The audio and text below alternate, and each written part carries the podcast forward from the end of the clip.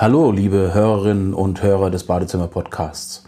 Mein Name ist Thorsten Retzke und das Thema heute lautet: Warum machen Zweigriffarmaturen im Badezimmer ab dem Jahr 2018 Sinn? Sie hören den Badezimmer-Podcast, damit Sie einfach und entspannt den richtigen Installateur finden.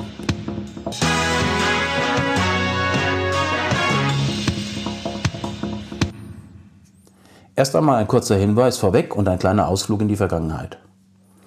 In der Badezimmerbranche sprechen wir immer von Armaturen, wenn wir einen Wasserhahn meinen. Der ein oder andere von Ihnen kennt sicher noch die Badezimmer von vor 30 Jahren oder älter. Da war, wie selbstverständlich, an jedem Waschbecken eine Zweigriffarmatur am Waschbecken und an der Wanne vorhanden. Auf der rechten Seite wurde das kalte Wasser aufgedreht und reguliert, indem Sie die Möglichkeit hatten, mit mehreren Umdrehungen immer mehr Wasser abzufordern. Auf der linken Seite das gleiche mit dem heißen Wasser.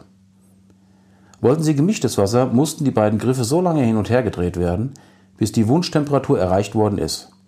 Das braucht seine Zeit und hat entsprechend Wasser verbraucht.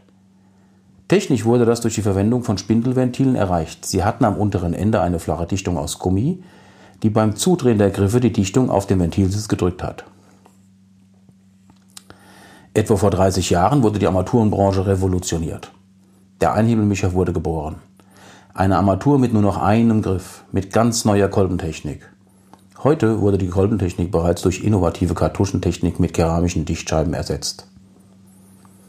Der Griff ist über dem Armaturenkörper angebracht und steht beim Waschtischmischer in der Mitte des Auslaufes.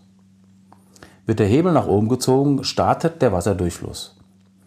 Je weiter nach oben, desto mehr Wasser. Immer bereits gemischtes Wasser, hier zur Hälfte Kalt- und Warmwasser.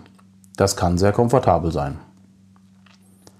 Wenn Ihre Haustechnik nagelneu und auf dem aktuellen Stand der Installationstechnik ist, auch eine tolle, komfortable Lösung, denn Sie haben eine Zirkulationsleitung für das warme Wasser. Egal ob im Keller, im Erdgeschoss oder im ersten Stock oder höher, das warme Wasser steht sofort zur Verfügung. Haben Sie aber, wie in meiner Familie auf dem Land üblich, vor 15 Jahren oder früher gebaut oder umgebaut, fehlt diese Zirkulation.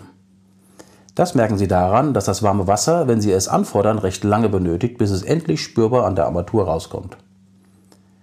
Bei mir zeigt sich das wie folgt. Unser Badezimmer ist im ersten Stock. Die Zentralheizung unten im Keller. Ich putze morgens die Zähne und drehe dann bereits das Wasser in der Dusche an, damit es nach dem Zähneputzen die richtige Wohlfühltemperatur hat. Mache ich es nicht, kann es gefühlt bis zu anderthalb, zwei Minuten dauern, bis sich das Wasser wenigstens lauwarm anfühlt. Sie können sich vorstellen, wie viel Wasser dort einmal in der Leitung verschwindet.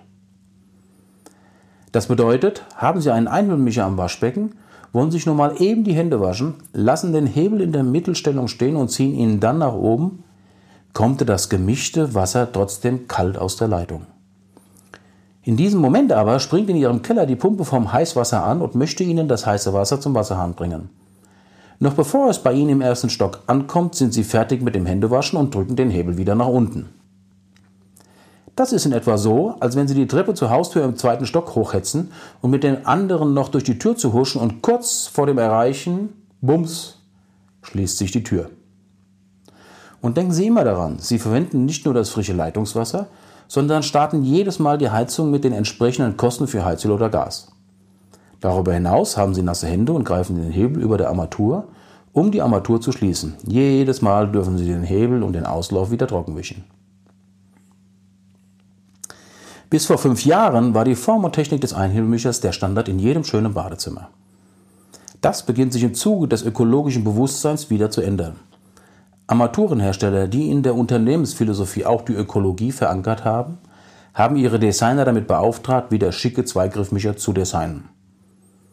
Da sind tolle Ergebnisse hervorgekommen. Einen Link zu einem der besten Designarmaturenhersteller aus Italien finden Sie in den Show Notes. Die Vorteile einer Zweigriffarmatur. Neben Designvielfalt die Funktion, die Sparsamkeit und die Ökologie. Im Detail gehe ich mal ganz kurz auf die einzelnen Punkte ein. Wichtig ist, der Hersteller muss auch Hersteller sein. Viele Lieferanten von Armaturen produzieren, ja, eher ist es ein Zukaufen ganz weit weg. Zum Beispiel in China oder Indien. Sie werden gar nicht glauben, wie viele Firmen heute deutsch klingen, aber in diesen Ländern produzieren. Keiner muss Ihnen erklären, was es bedeutet, wenn da mal was an der Armatur dran ist. Designvielfalt. Ganz egal, ob Sie ein Badezimmer modern mit runden oder eckigen Formen planen. Eines im mediterranen oder gar eines im sehr protzigen Stil. Die Serie sollte immer die richtige Antwort haben. Die Funktion. Durch die beiden einzelnen Griffe können Sie das Wasser ganz individuell anfordern und regulieren. Und damit kommen Sie gleich zum nächsten Punkt der Sparsamkeit. Denn, wie schon ausgeführt, wenn Sie nur Kaltwasser benötigen, drehen Sie auch nur Kaltwasser auf. Das ist ökologisch und damit haben Sie alle wichtigen Argumente, die für eine schicke Zweigriffarmatur sprechen, erhalten. Der Spezialist in Ihrer Region, nämlich der Komplett-Badezimmeranbieter, hat darauf die richtige Antwort. Wenn nicht, empfehlen Sie ihm den Link in den Show Notes oder schreiben Sie eine Nachricht. Sie erhalten umgehend eine Empfehlung für den Spezialisten in Ihrer Region. Wer hierzu noch Fragen hat, gerne in den Kommentaren uns mitteilen. Ansonsten ist es toll, wenn Sie diesen Podcast mit 5 Sternen bewerten, damit er noch schneller gefunden werden kann.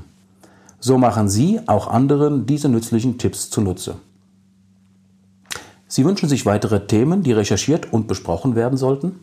Einfach ab mit Ihrem Hinweis in die Kommentare. Vielen Dank fürs Zuhören. Übrigens, schauen Sie sich mal in der Liste der Themen um. Sicherlich finden Sie weitere spannende Tipps und Ideen. Vielen Dank und herzliche Grüße, Ihr Thorsten Retzke vom Badezimmer Podcast.